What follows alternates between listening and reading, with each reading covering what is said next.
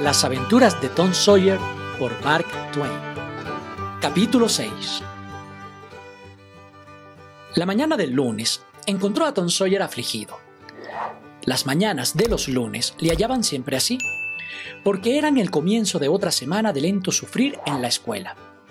Su primer pensamiento en esos días era lamentar que se hubiera interpuesto un día festivo pues eso hacía más odiosa la vuelta a la esclavitud y al grillete. Tom se quedó pensando. Se le ocurrió que ojalá estuviese enfermo. Así se quedaría en casa, sin ir a la escuela. Había una vaga posibilidad. Pasó revista a su organismo. No aparecía enfermedad alguna. Y lo examinó de nuevo. Esta vez creyó que podía barruntar cientos síntomas de cólico y comenzó a alentarlos con grandes esperanzas. Pero se fueron debilitando y desaparecieron a poco. Volvió a reflexionar. De pronto hizo un descubrimiento. Se le movía un diente. Era una circunstancia feliz, y estaba a punto de empezar a quejarse, para dar la alarma, como él decía, cuando se le ocurrió que si acudía ante el tribunal con aquel argumento, su tía se lo arrancaría, y eso le iba a doler. Decidió, pues, dejar el diente en reserva por entonces y buscar por otro lado. Nada se ofreció por el momento, pero después se acordó de haber oído al médico hablar de una cierta cosa que tuvo un paciente en cama dos o tres semanas y le puso en peligro de perder un dedo. Sacó de entre las sábanas un pie en el que tenía un dedo malo y procedió a inspeccionarlo. Pero se encontró con que no conocía los síntomas de la enfermedad.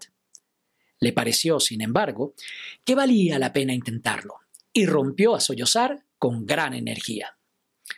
Pero Sid continuó dormido, sin darse cuenta. Tom sollozó con más brío, y se le figuró que empezaba a sentir dolor en el dedo enfermo. Ningún efecto en Sid. Tom estaba ya jadeante de tanto esfuerzo. Se tomó un descanso, se proveyó de aire hasta inflarse y consiguió lanzar una serie de quejidos admirables. Sid seguía roncando. Tom estaba indignado. Le sacudió gritándole, Sid, Sid. Este método dio resultado, y Tom comenzó a sollozar de nuevo. Sid bostezó, se desperezó Después se incorporó sobre un codo, dando un relincho, y se quedó mirando fijamente a Tom, el cual siguió sollozando. Tom. Oye, Tom. le gritó Sid. No obtuvo respuesta. Oye, Tom, ¿qué te pasa? Y se acercó a él, sacudiéndole y mirándole la cara ansiosamente. No, Sid, no, gimoteó Tom. No me toques. ¿Qué te pasa? Voy a llamar a la tía. No, no importa. Ya se me pasará. No llames a nadie. Sí, tengo que llamarla. No llores así. Tom, que me da miedo. ¿Cuánto tiempo hace que estás así? Horas. Ay, no me muevas, Sid, que me matas. ¿Por qué no me llamaste antes? No, Tom, no, no, no te quejes así, que me pones la carne de gallina. ¿Qué es lo que te pasa? Todo te lo perdono, Sid. Quejido. Ah, todo lo que me has hecho cuando me muera. Tom, que no te mueres, ¿verdad? No, no, ¿acaso? Perdono a todos, Sid, díselo. quejido. Y Sid, le das mi falleva y mi gato tuerto a esa niña nueva que ha venido al pueblo y le dices. Pero Sid, haciendo de sus ropas, se había ido. Tom estaba sufriendo ahora de veras. Con tan buena voluntad estaba trabajando su imaginación. Y así sus gemidos habían llegado a adquirir un tono genuino. Sid bajó volando las escaleras y gritó Tía Polly, corra. Tom se está muriendo. ¿Muriendo? Sí, tía.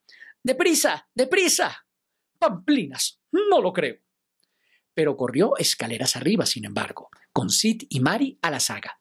Y había palidecido además, y le temblaban los labios. Cuando llegó al lado de la cama, dijo sin aliento Tom, ¿qué es lo que te pasa? Ay, tía, estoy. ¿Qué tienes? ¿Qué es lo que tienes? Ay, tía, tengo el dedo del pie irritado. La anciana se dejó caer en una silla y rió un poco. lloró otro poco, y después hizo ambas cosas a un tiempo. Esto la tranquilizó y dijo, Tom, qué rato me has dado. Ahora basta de esas tonterías y a levantarse a escape. Los gemidos cesaron y el dolor desapareció del dedo. El muchacho se quedó corrido y añadió, Tía Polly, parecía que estaba irritado y me hacía tanto daño que no me importaba nada lo del diente. ¿El diente? ¿Qué es lo que le pasa al diente? Tengo uno que se menea y me duele una barbaridad. Calla, calla. No empieces la murga otra vez. Abre la boca. Bueno, pues se te menea, pero por eso no te has de morir. Mari, tráeme un hilo de seda y un tizón encendido del fogón. Por Dios, tía, no me lo saques, que ya no me duele. Que no me mueva de aquí si es mentira.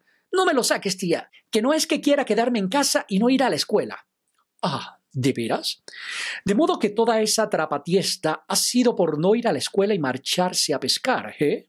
Tom, Tom, tanto como yo te quiero, y tú tratando de matarme a disgustos con tus bribonadas.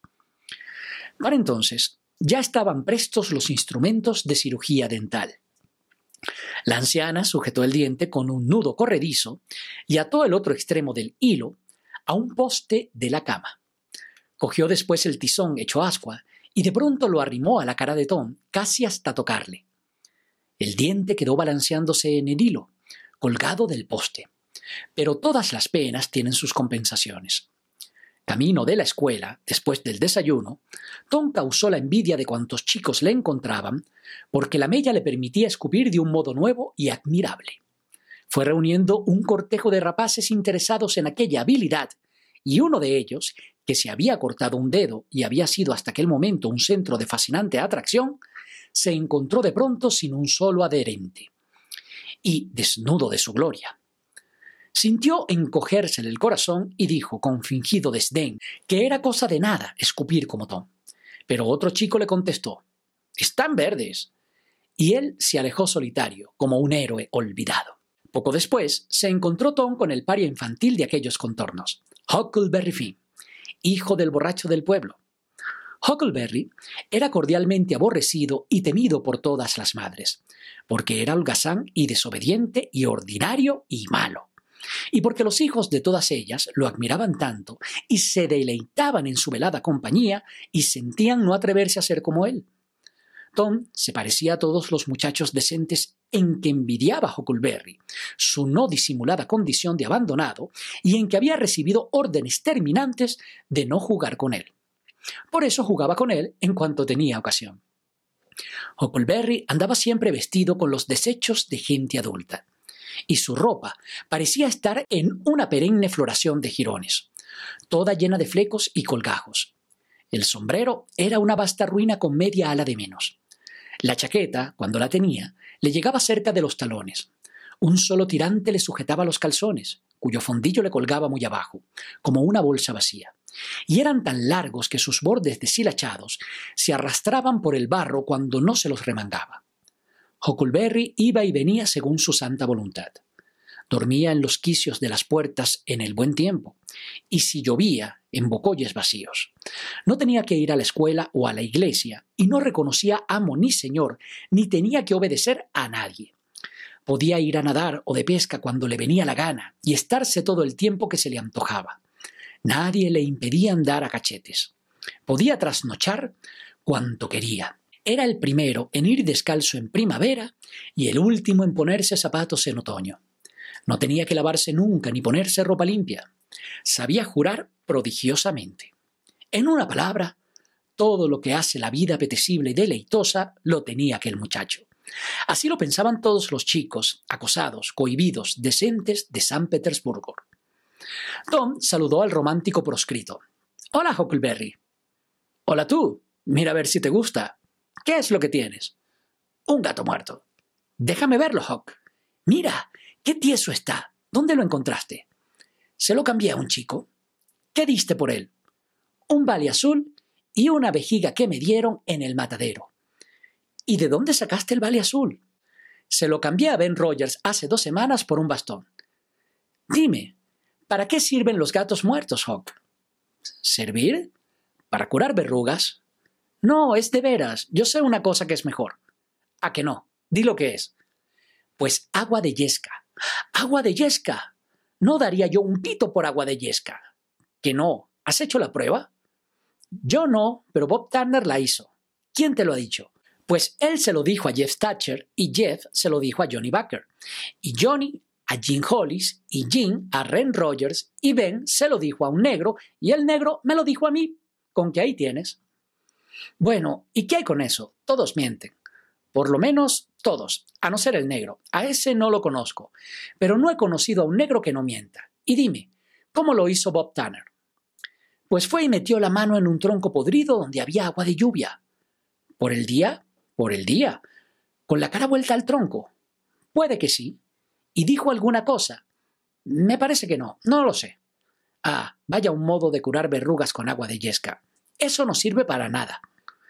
Tiene uno que ir solo en medio del bosque, donde sepa que hay un tronco con agua, y al dar la medianoche tumbarse de espaldas en el tronco y meter la mano dentro y decir Tomates, tomates, tomates y lechugas, agua de yesca, quítame las verrugas. Y enseguida dar once pasos de prisa, y después dar tres vueltas y marcharse a casa sin hablar con nadie, porque si uno habla, se rompe el hechizo. Bien, me parece un buen remedio, pero no es como lo hizo Bob Tanner. Ya lo creo que no, como que es el más plagado de verrugas del pueblo, y no tendría ni una si supiera manejar lo del agua de yesca. Así me he quitado yo de las manos más de mil. Como juego tanto con ranas, me salen siempre a montones. Algunas veces me las quito con una judía. Sí, las judías son buenas. Ya lo he hecho yo. Sí. ¿Y cómo lo arreglas? Pues se coge la judía y se parte en dos, y se saca una miaja de sangre de la verruga. Se moja con ella un pedazo de la judía y se hace un agujero en una encrucijada hacia medianoche, cuando no haya luna, y después se quema el otro pedazo.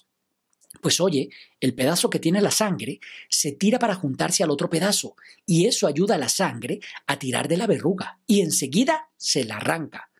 Así es, Hawk, es verdad. Pero si cuando lo estás enterrando dices, abajo la judía, fuera la verruga, es mucho mejor. Así es como lo hace Joe Harper, que ha ido hasta cerca de Coonville y casi a todas partes. Pero, dime, ¿cómo las curas tú con gatos muertos?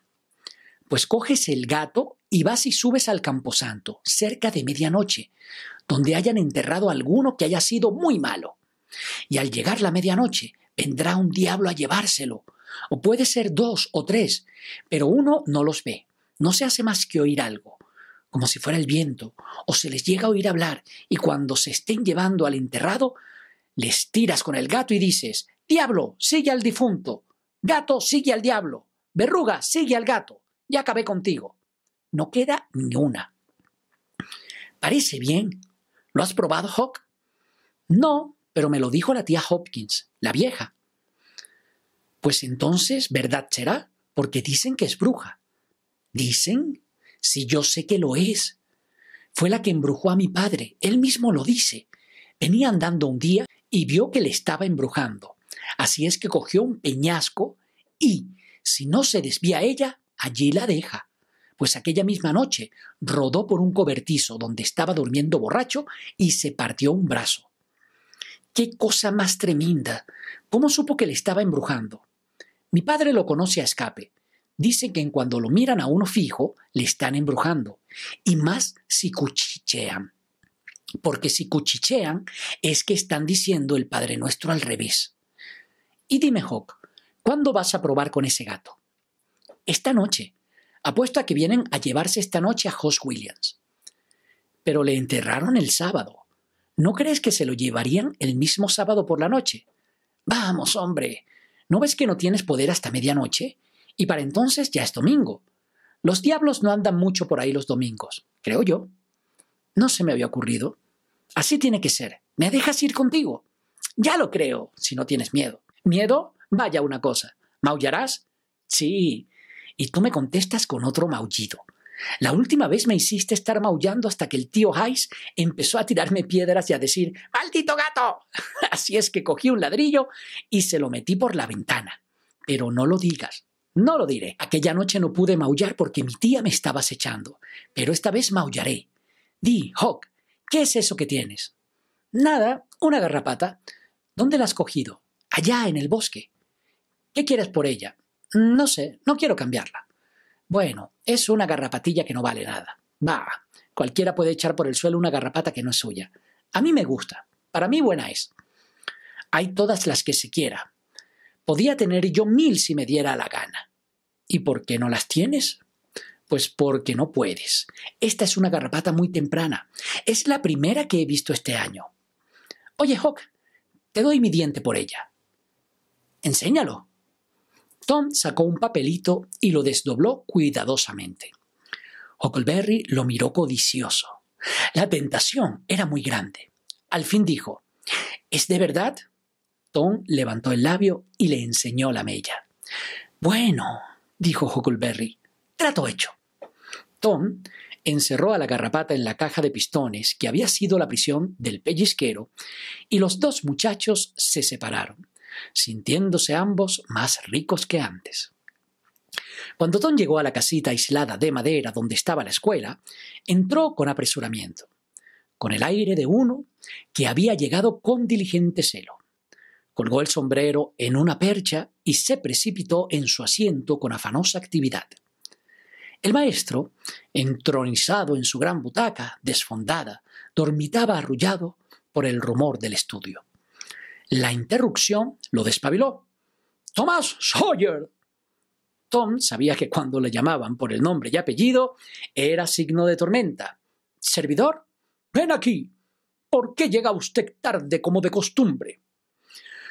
Tom estaba a punto de cobijarse en una mentira, cuando vio dos largas trenzas de pelo dorado colgando por una espalda que reconoció por amorosa simpatía magnética. Y junto a aquel pupitre estaba el único lugar vacante, en el lado de la escuela, destinado a las niñas. Al instante dijo, He estado hablando con Huckleberry Finn. Al maestro se le paralizó el pulso y se quedó mirándole atónito sin pestañear. Cesó el zumbido del estudio. Los discípulos se preguntaban si aquel temerario rapaz había perdido el juicio. El maestro dijo, ¿Has estado haciendo qué? Hablando con Huckleberry Finn. La declaración era terminante. Tomás Sawyer, esta es la más pasmosa confesión que jamás oí. No basta la palmeta para tal ofensa. Quítate la chaqueta. El maestro solfió hasta que se le cansó el brazo, y la provisión de varas disminuyó notablemente. Después siguió la orden. Y ahora se va usted a sentar con las niñas, y que le sirva de escarmiento. El jolgorio y las risas que corrían por toda la escuela parecían avergonzar al muchacho, pero en realidad su rubor más provenía de su tímido culto por el ídolo desconocido y del temeroso placer que le proporcionaba su buena suerte. Se sentó en la punta del banco de pino y la niña se apartó bruscamente de él, volviendo a otro lado la cabeza. Codazos y guiños y cuchicheos llenaban la escuela. Pero Tom continuaba inmóvil, con los brazos apoyados en el largo pupitre que tenía delante, absorto al parecer en su libro, poco a poco se fue apartando de él la atención general, y el acostumbrado zumbido de la escuela volvió a elevarse en el ambiente soporífero. Después, el muchacho empezó a dirigir furtivas miradas a la niña. Ella le vio, le hizo un hocico y le volvió el cogote por un largo rato. Cuando cautelosamente volvió la cara, había un melocotón ante ella. Lo apartó de un manotazo. Tom volvió a colocarlo, suavemente en el mismo sitio. Ella lo volvió a rechazar de nuevo, pero sin tanta hostilidad. Tom pacientemente lo puso donde estaba y entonces ella lo dejó estar. Tom garrapateó en su pizarra Tómalo, tengo más. La niña echó una mirada al letrero, pero siguió impasible. Entonces el muchacho empezó a dibujar en la pizarra, ocultando con la mano izquierda lo que estaba haciendo. Durante un rato, la niña no quiso darse por enterada, pero la curiosidad empezó a manifestarse en ella con imperceptibles síntomas. El muchacho siguió dibujando, como si no se diese cuenta de lo que pasaba. La niña realizó un disimulado intento para ver, pero Tom hizo como que no lo advertía. Al fin ella se dio por vencida y murmuró Déjame verlo. Tom dejó ver en parte una lamentable caricatura de una casa, con un tejado escamoso y un sacacorchos de humo saliendo por la chimenea. Entonces la niña empezó a interesarse en la obra y se olvidó de todo. Cuando estuvo acabada, la contempló y murmuró, Es muy bonita. Hay un hombre. El artista erigió delante de la casa un hombre que parecía una grúa. Podía muy bien haber pasado por encima del edificio, pero la niña no era demasiado crítica. El monstruo la satisfizo y murmuró, Es un hombre muy bonito. Ahora píntame a mí llegando. Tom dibujó un reloj de arena con una luna llena encima y dos pajas por abajo, y armó los desparramados dedos con portentoso abanico. La niña dijo, ¡Qué bien está! Ojalá supiera yo pintar. Es muy fácil, murmuró Tom. Yo te enseñaré. ¿De veras? ¿Cuándo? A mediodía. ¿Vas a tu casa a almorzar? Si quieres me quedaré. Muy bien. Al pelo. ¿Cómo te llamas? Becky Thatcher. ¿Y tú? Ah, ya lo sé. Tomás Sawyer. Así es como me llaman cuando me zurran. Cuando soy bueno, me llamo Tom.